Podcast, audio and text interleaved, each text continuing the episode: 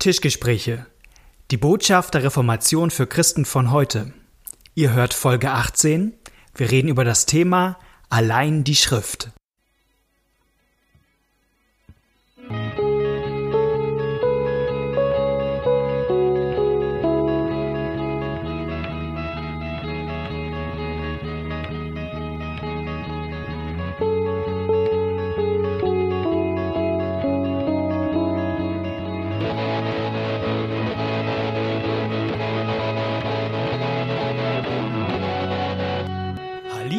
Schön, dass ihr einschaltet. Wir sind wieder hier an einem Tisch. Tischgespräche. Es ist wieder Zeit für etwas äh, Theo-Talk. Ähm, und wir freuen uns, dass ihr eingeschaltet habt. Und wir haben uns was vorgenommen für die nächsten Wochen. Und dazu will unser Knut, der mit mir, dem lieben Malte, hier an einem Tisch sitzt, etwas sagen. Genau, wir haben ähm, das Jahr neigt sich ja dem Ende zu, das mhm. großartige Reformationsjubiläum. Und wir haben uns überlegt, wie wir das, wie wir dem noch einen gebührenden Abschluss äh, verleihen. Und ich habe neulich ein Zitat äh, gelesen, was mich äh, doch beeindruckt hat und auch ein bisschen überführt hat. Das Zitat lautet, schlaue Menschen diskutieren über Ideen, mittelmäßige Menschen diskutieren über Ereignisse und kleingeistige Menschen diskutieren über andere Personen. Kann sich ja jeder mal überlegen, wo er sich da so einordnet. Und ich habe, ähm, denke, man kann auch das Reformationsjubiläum unterschiedlich feiern und unterschiedliche Sachen in den Mittelpunkt stellen. Also zum Beispiel Person, Martin Luther und seine Gang. Mhm. Ähm, das ist auch auch äh, vielerorts geschehen ähm, in der EKD. Ich habe das neulich schon mal in einem Gottesdienst gesagt. Ich habe den Eindruck, dass wir in diesem Jahr ähm, was Heiligenverehrung das aufgeholt haben, was wir den Katholiken 500 Jahren vorgeworfen haben. Man kann Ereignisse in den Mittelpunkt stellen und sagen, was das für eine großartige Umwälzung war und was sich dadurch alles verändert hat, politisch und sozial und kulturell und was weiß ich. Oder man kann Inhalte in den Mittelpunkt stellen. Und wir haben uns überlegt, wir wollen jetzt nochmal vier Folgen darauf verwenden, so Kerninhalte ähm, der Reformation auf die nochmal einzugehen. Was sind sozusagen in Formeln das, was denen wichtig war? Und das ist jetzt sozusagen für die nächsten vier Folgen unser Thema. Genau, während alle anderen denken, äh, sie sind durch mit Reformation. Genau, fangen wir erst richtig fangen an. wir erst richtig an. Was wir äh, machen wollen, die nächsten vier Folgen, sind über die sogenannten vier Soli zu sprechen. Und das ähm, Malte immer diese Latein, genau, was heißt also, das? Während wir hier gerade aufnehmen, hat irgendwie die FDP gerade verkündigt, dass die vielleicht auch wegen des Thema Solis gerade Koalitionsverhandlungen hat platzen lassen. Genau, sehr reformatorisch. Und daher dachten wir, ähm, greifen wir das Thema, nee, das hat irgendwas anderes auf sich. Also es gibt eine Formulierung, wie man versucht, den wesentlichen Kern der Reformation auf den Punkt zu bringen. Und das ist geschieht mit vier, im Wesentlichen vier Schlagworten. Das ist im Detail ein bisschen komplizierter, da reden wir gleich nochmal drüber. Vier lateinischen Schlagworte. Vier lateinische genau. ähm, Schlagworte, die lauten Solus Christus, Sola Fide, Sola Gratia und Sola Scriptura. Und der Plural von Sola was jeweils allein bedeutet, also mhm. allein Christus, allein die Gnade, allein der Glaube, allein die Schrift. Der Plural von Sola ist eben Soli, deswegen die vier Soli. Und jetzt kann man darüber diskutieren, zum Beispiel, warum vier? Denn das wird diskutiert. Ja. Es gibt ja andere Möglichkeiten, dass ähm, so manche nehmen noch was Fünftes hinzu. Genau, sagen, Soli Deo Gloria. Genau, allein Gott die Ehre. Ich weiß gar nicht, ob wir das jetzt schon ausgestrahlt haben oder vielleicht noch bald ausstrahlen. Wir reden bald nochmal darüber, glaube ich, dass Bach unter jeder seiner Werke Soli Deo Gloria geschrieben hat. Allein sei Gott die Ehre. Das klingt ja auch so ähnlich wie Sola Gratia. Mhm. Und manche nehmen das noch mit hinzu. Ähm, das kann man, gibt es Argumente für oder dagegen. Wir nehmen das, reden nicht drüber, über das. Ähm, ich, ich bin da gar nicht dagegen an sich. Aber ich würde schon sagen, dass das in der Form nicht so ganz im, im Kern steht es gibt bestimmte christliche äh, Kreise, da ist das tatsächlich das zentrale Thema, Soli Deo Gloria. Reformierte Kreise. Ja, nennen wir das Rost beim Namen. Also es gibt diese Lobpreislieder, ne? I live for your glory and your glory. Und da ist sozusagen immer darum, ich habe sogar mal einen relativ namhaften Pastor gehört, der hat einen Vortrag darüber gehalten, worum es im Kern im Christentum geht. Und der sagte tatsächlich, am Ende ist darum, geht es darum, dass Gott die Ehre bekommt. Ja. Und er sagte auch, dass Jesus für uns am Kreuz gestorben ist, das ist wichtig und richtig und gut und toll. Und aber am Ende geht es darum, dass Gott die Ehre kriegt. Auch das ist äh, Ehre bekommt. Auch das ist nur eine Durchgangsstation. Da dachte ich, puh. Da ist Luther ein bisschen anders. Er sagt, ähm, Herrlichkeit, äh, die Herrlichkeit Gottes zeigt sich im Kreuz. Das ist, Mhm. äh, ist da schon ein bisschen anders drauf. Von daher fünf, wir machen hier erstmal vier. Ja, und man muss fairerweise sagen, also man könnte jetzt nicht irgendwie in die Zeit der Reformatoren zurückgehen und sagen, hier Luther, Melanchthon, Bugenhagen oder wer auch immer, äh, wie viele, wie viel habt ihr denn? Also es findet sich kein Text, wo sich sozusagen diese vier Formeln zeigen, sondern das ist eine ähm, Zusammenfassung, die auch in der Form nachträglich äh, zugeschrieben ist. Und auch gerade dieses äh, Solus Christus, ähm, Also allein Christus. allein Christus, da könnte man sagen, dass das auch ähm, als, als Formel mit den, mit den Katholiken damals auch nicht im Streit lag, sondern es ging dann eher schon um die Interpretation und die macht sich eher an den anderen drei fest, also an allein die Gnade, allein der Glaube, allein die Schrift, das ist das, worüber wirklich gestritten wurde. Ich benutze immer den, den Nominativ, aber man muss, es ist ja interessant, wie können denn vier Sachen allein sein? Ja, also Ja. die müssen ja auf unterschiedliche Fragen antworten. Das, und darüber werden wir auch reden. Auf welche Frage antwortet denn dieses allein? Und wie hängen die vier dann sozusagen miteinander zusammen? Ein, ku- ein kurzer Einschub, manche mag sich denken, oh Gott, jetzt bin ich wieder in so einer Theologenwelt hier gelandet. Wir versuchen das auch zu sagen, wo macht das einen praktischen Unterschied im Leben von, von normalen Christen? Ja. Ähm, das ist sozusagen nichts, was abgedreht ist, sondern was sehr, sehr ähm, ähm, praktisch ist für das eigentliche geistliche Leben, diese vier Grundsätze ähm, sich genau anzugucken. Und du hast eben gesagt, ja, allein, ich glaube tatsächlich auch, dass es darum geht, nur mal so als Vorbemerkung auch, der Knackpunkt gegenüber den, den römisch-katholischen und auch anderen liegt gar nicht so sehr, dass wir sagen, uns ist Gnade wichtig, uns ist die Ja. Bibel wichtig, uns ist Christus wichtig, uns ist der Glaube wichtig, sondern liegt in dieser, in diesem scharfen allein. Allein der Glaube, allein die Gnade zum Beispiel. Weil jeder fromme Katholik wird von sich sagen, natürlich ist für mich Jesus wichtig, der ist ja nicht unwichtig. Und natürlich ist das entscheidende Gnade. Nur die Frage ist, was damit ist damit gemeint. Und natürlich ist Glaube wichtig, natürlich ist äh, ganz klar.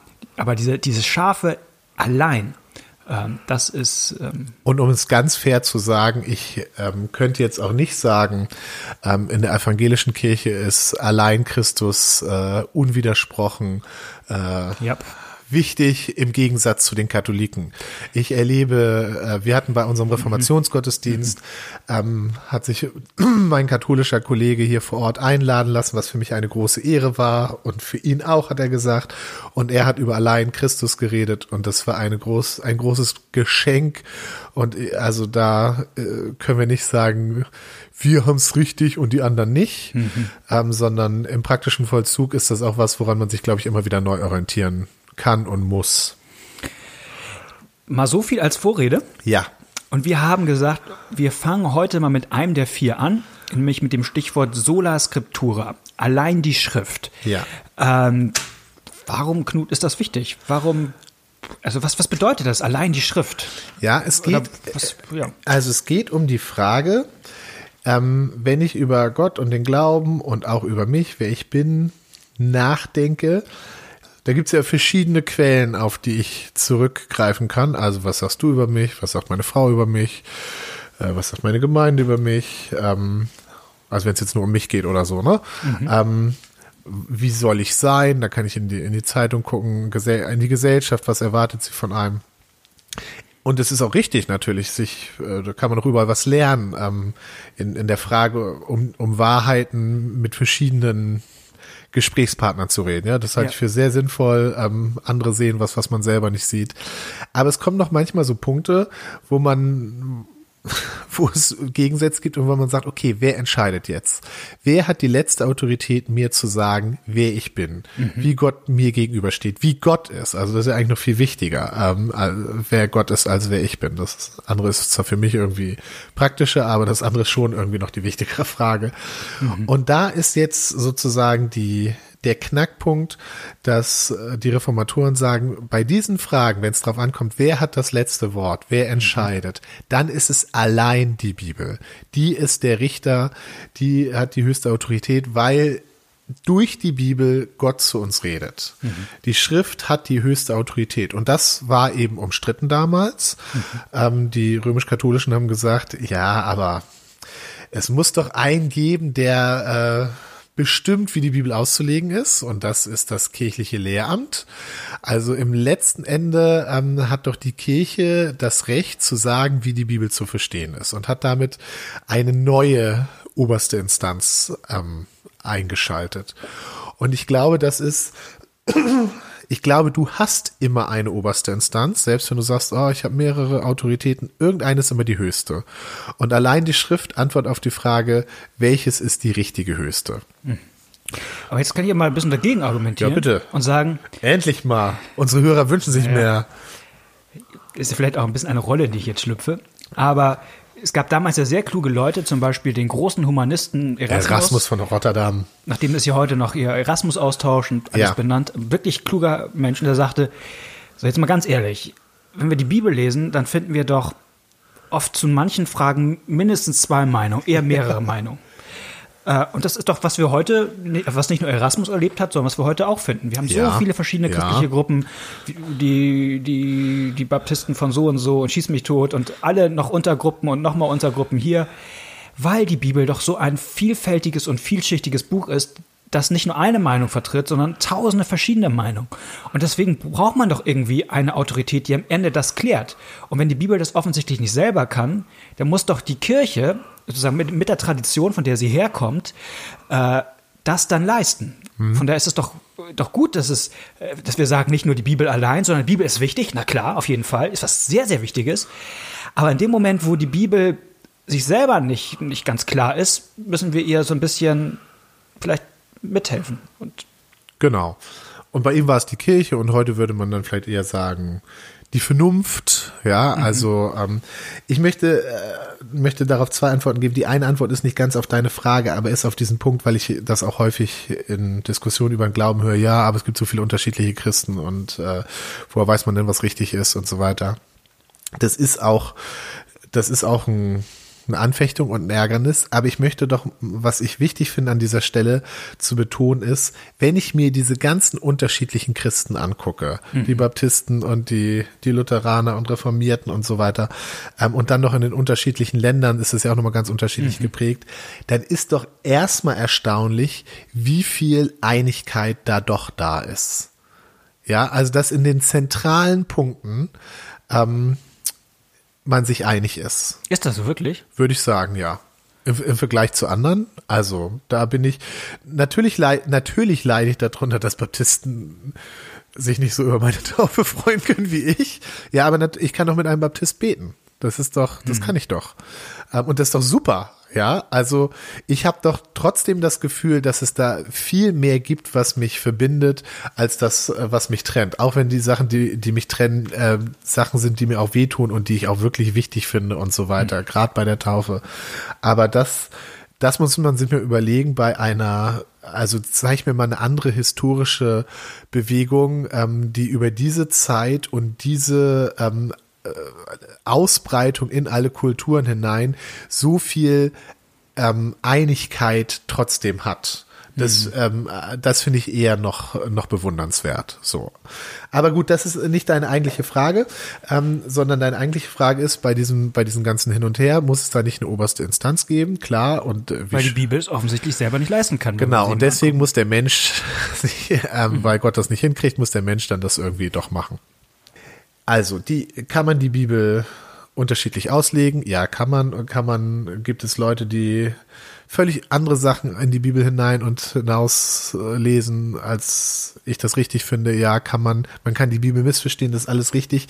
Aber ich glaube, ähm, der Fehler ist zu sagen, das liegt jetzt an der Bibel. Okay. Denn das kann man mit allen Sachen. Man kann alle Sachen missbrauchen, man kann alle Sachen missverstehen. Und wenn ich dich missverstehe, du erzählst mir was und ich kapiere das nicht richtig. Und du erzählst mir und meiner Frau was und wir verstehen dich unterschiedlich und sie sagt, äh, Malte meint das und ich sage, nee, nee, der meinte wirklich, das war ironisch, der meint in Wirklichkeit das oder so. Was wäre denn dann der, der richtige Schritt, damit umzugehen? Zu irgendeinem Malte-Experten zu gehen und zu sagen, hey, äh, der Malte, der, wir sind uns da nicht einig, oder wäre nicht der richtige Schritt zu dir zu gehen mhm. und es mit die und es, dass ich mir das von dir so lange erklären lasse, bis ich es kapiert habe. Mhm. Und das ist, glaube ich, das wäre der Punkt. Natürlich ist, das sagt auch Luther, ähm, das gibt Luther zu. Also Luther und Erasmus haben sich ja in dieser Frage auch gestritten, ähm, besonders in den beiden Büchern vom freien Willen schreibt Erasmus und geht es auch noch um ein anderes Thema, aber dieses Bibelthema kommt da drin auch vor und Luther antwortet mit vom unfreien Willen. Und Luther sagt, ähm, die Bibel ist in den wichtigen Dingen vollkommen klar. Mhm. Ähm, wenn sie nicht so klar ist, dann liegt das doch an uns, an unserer Verfinsterheit. Und dann ist es doch total beknackt, dass wir mit unserer Verfinsterheit jetzt uns als neu, so eine neue Autorität bauen, die darüber richtet. Also dann kann ich eher lieber sagen, ähm, wenn Gott mir diese Finsternis nicht nimmt, äh, wenn ich ihn darum bitte, dass ich sozusagen dann vorsichtig bin und eher wieder immer zu diesem Punkt zurückgehe und sage, okay, erklär es mir noch mal neu. So hat Luther das ja auch gemacht. Also haben wir bestimmt schon mal drüber geredet, mhm. dass Luther diese Sache mit der Gerechtigkeit Gottes erst falsch verstanden hat, was ihm natürlich nicht klar war. Er hat nur, er hatte sein Verständnis und er hat gemerkt, irgendwie passt das hier nicht. Und dann ist er immer wieder und immer wieder und immer wieder und immer wieder zu Paulus gegangen und hat versucht, was meinst du, was meinst du, was meinst du, bis es Klick gemacht hat. Also das wäre meine Antwort, dass ähm, das Problem in uns liegt und deswegen die Lösung nicht in uns menschlichen, ähm, in uns und anderen menschlichen Institutionen zu finden ist. Luther benutzt dafür ja ein sehr markantes Bild und sagt, ähm, die Bibel ist klar, also klar verständlich ja. in den wesentlichen Punkten. Das ist wie, wie die Sonne, die am Himmel scheint. Und manchmal kann der Mensch sie doch nicht sehen, weil er, der, der unten irgendwie im Sand spielt, irgendwie Staub aufgewirbelt hat und dadurch den eigenen Himmel für sich verfinstert hat. Ja, oder weil er irgendwo Staub hinterm sitzt. Haus steht, äh, im Schatten und sagt, es gibt keine Sonne. Genau. Das ist Aber es ist natürlich schon ein ähm, schon eine Spitze, also eine echt spitze Aussage zu sagen. Die Bibel ist, ist klar, also es ist schon ähm, und ist eindeutig auch in den entscheidenden Sachen. Das, das, äh, das erfahren, glaube ich, auch manche Menschen heute mal anders. Und es, und es passt auch nicht ganz in unsere Zeit. das, erfahr, das, erfahren, äh, das erfahren wir alle anders. Das erfahren wir alle anders. Ja. Also Malte, wir beide haben doch Sachen, wo wir unterschiedlicher Meinung sind. Nur die Frage ist, wie gehen wir damit um? Und wir sind uns einig, an der Bibel muss es sich, genau. muss es sich sozusagen, dahin müssen wir zurückgehen und da, da ist der Punkt, wo es geklärt wird. Und das ist vielleicht tatsächlich auch der, warum ich dann doch gerne mit den Baptisten lieber diskutiere, als jemanden, der die Bibel nicht für klar hält und als Autorität anerkennt. Weil am Ende gehen wir vielleicht auseinander und sagen, äh, ähm, wir, wir kommen ja nicht zueinander in der, in der Frage mit der Taufe. Aber wir sind uns beide einig, dass das Buch, was wir gemeinsam leben, lesen, am Ende recht hat. Ja. Dass, dass, dass einer von uns beiden zu blöd ist oder wir beide zu blöd sind. Aber das, das sind die beiden Optionen, die, die auf, auf dem Tisch liegen. Ja. Ähm, und genau, und das macht schon mal viel auch aus, finde ich, für eine Disku Diskussion. Also das ist, ähm, wo würdest du sagen, Warum, warum sollte jemand, der uns zuhört, für, der uns gerade zuhört heute, wo ist das wichtig für, für, für das, wo Christen heute unterwegs sind, zu wissen, oh, Sola Scriptura, das. Na, ich glaube auch, dass das auch wichtig ist. Ähm, es ist nicht nur eine Beschränkung auf eine Autorität, wobei ich glaube, es, äh, de facto ist es nicht die Beschränkung auf eine Autorität, ja. sondern es ist die Festlegung, auf welche Autorität die höchste hat. Jeder die höchste, hat, genau. jeder hat eine höchste. Also diese Beschränkung ja. existiert bei jedem, ob es ihm bewusst ist oder nicht. Irgendwas hat das letzte Wort, ja. Also mhm. von daher ist es keine Beschränkung, sondern es ist nur sozusagen die, die Festlegung, wo dieses letzte Wort ähm, zu finden ist.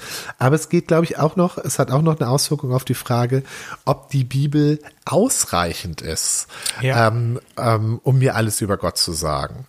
Ähm, oder ob ich sozusagen noch Sonderoffenbarung brauche. Brauche ich noch ein ähm, Puzzlestück mehr, um zu wissen, Genau, und, ähm, und das, das erlebe ich eben auch bei Christen, dass, dass die sagen, ja, die Bibel, die ist ja schön und gut, aber das reicht mir eigentlich nicht. Ich brauche noch ähm, irgendwie zusätzliche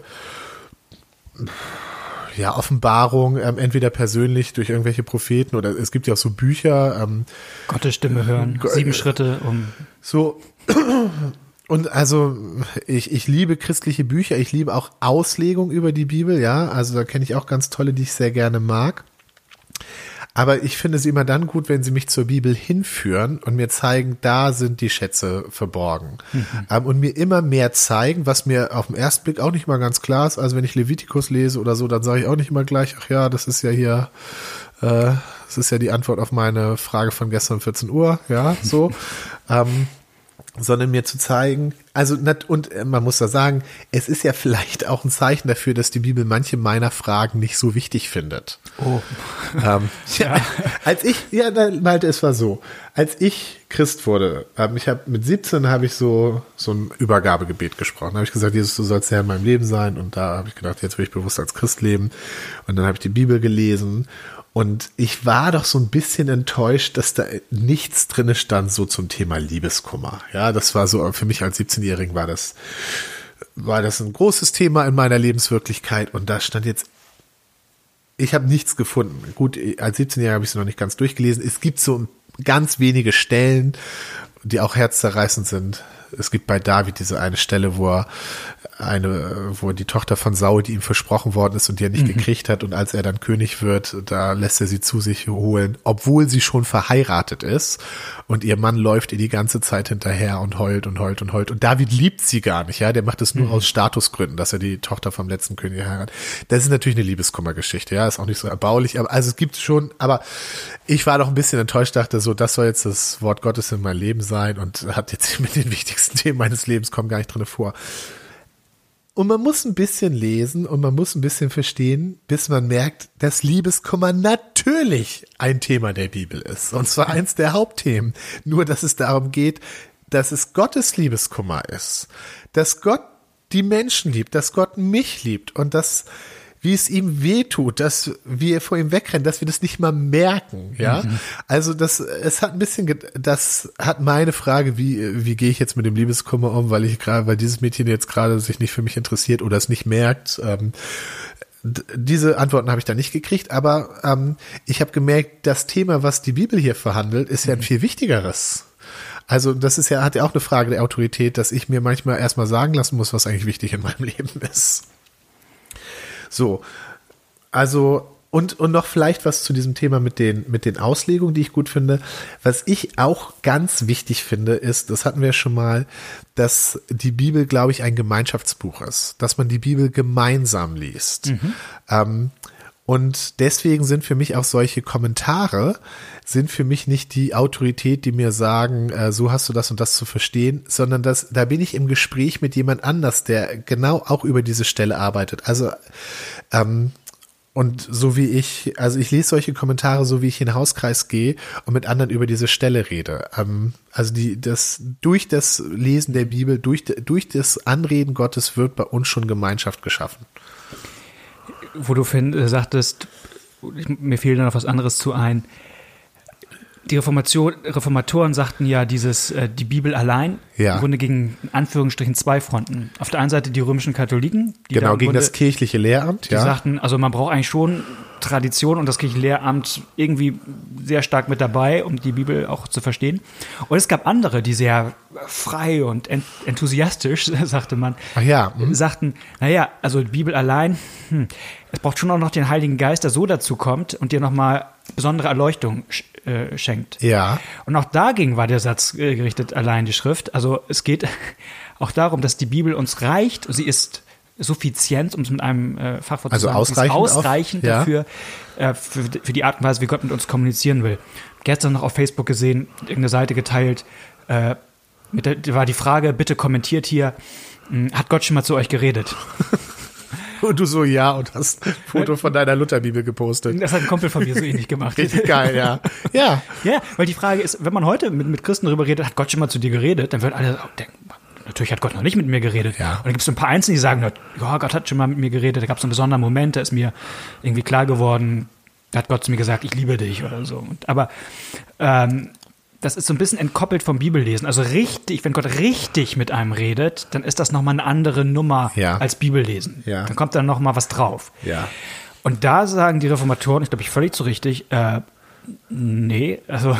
das, wenn, wenn man schon sagt, wo Gott richtig mit einem redet, ja. dann ist es die Bibel. Genau. Und äh, natürlich sagt Gott mir, dass er mich liebt, aber das ist jetzt weniger ein Moment, wo ich das besonders intensiv fühle, sondern ich lebe das, lese das in der Bibel, dass Gott die Welt geliebt hat seinen eigenen Sohn gegeben hat, damit alle, die an ihn glauben, nicht verloren werden, sondern das ewige Leben haben. Und, ähm, und das finde ich, das, das ist auch so seelsorglich, irgendwie das, dieser Grundsatz Ja. wichtig, allein die Schrift. In dem Moment, wo man sich Sachen fragt als Christ, da reicht die Schrift für dich aus. Also will ich wissen, ob ich gerettet bin? Römer 8.1, es gibt keine Verdammnis für die, die in Christus Jesus sind.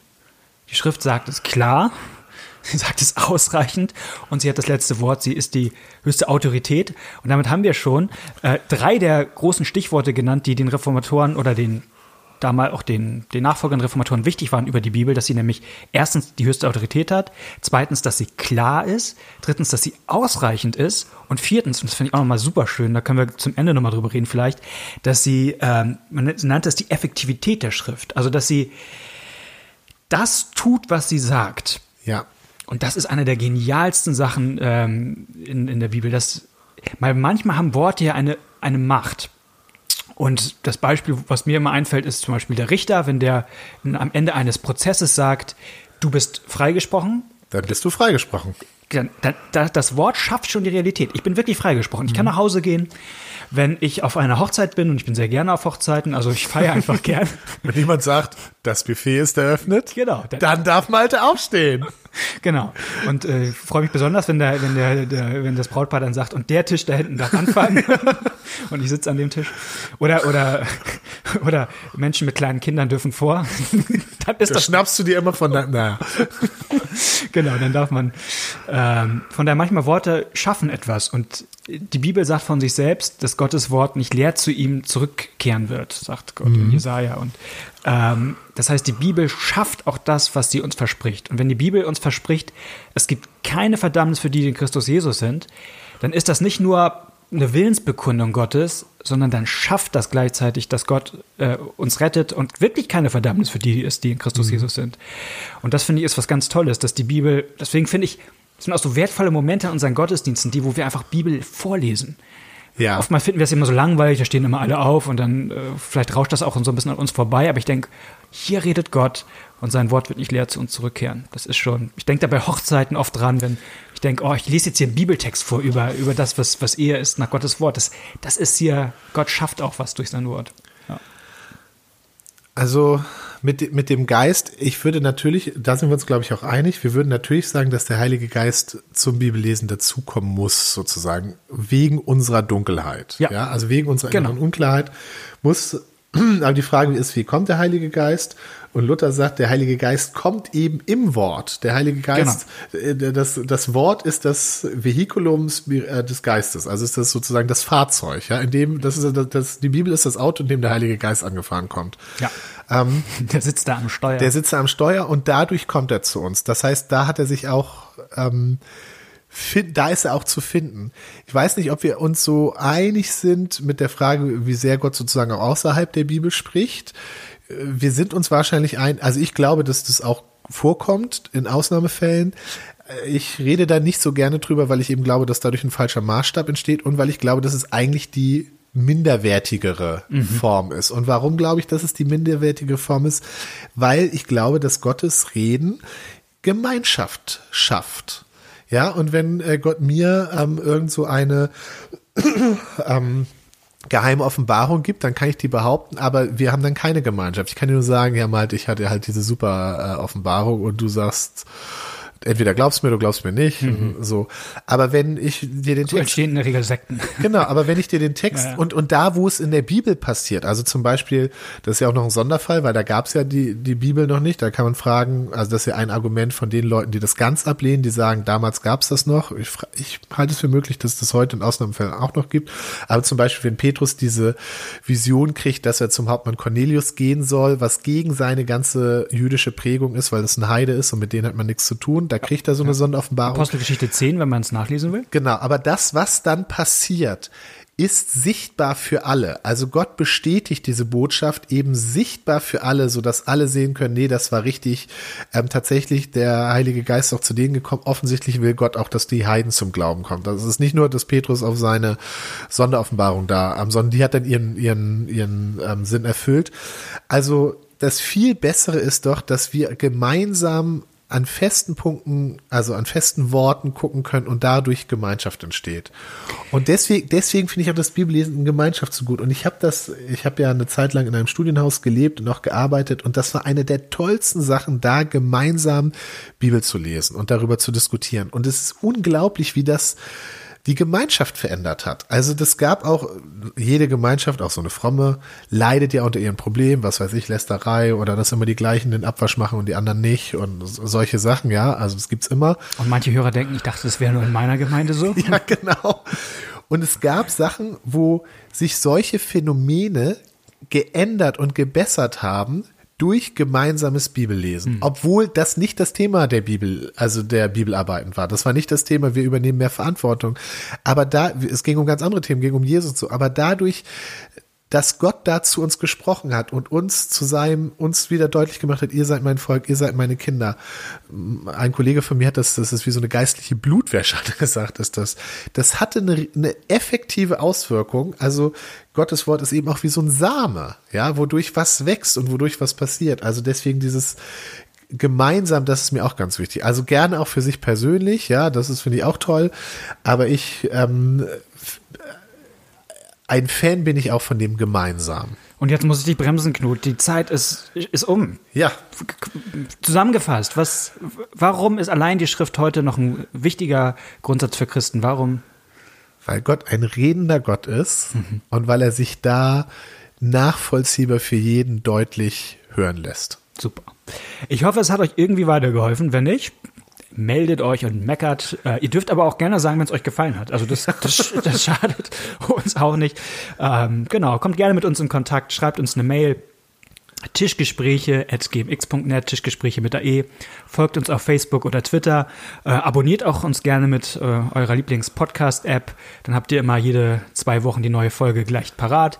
Ähm, vielen Dank fürs Zuhören und in zwei Wochen geht's weiter mit unserer kleinen Reihe. Bis dann. Bis dann. Tschüss.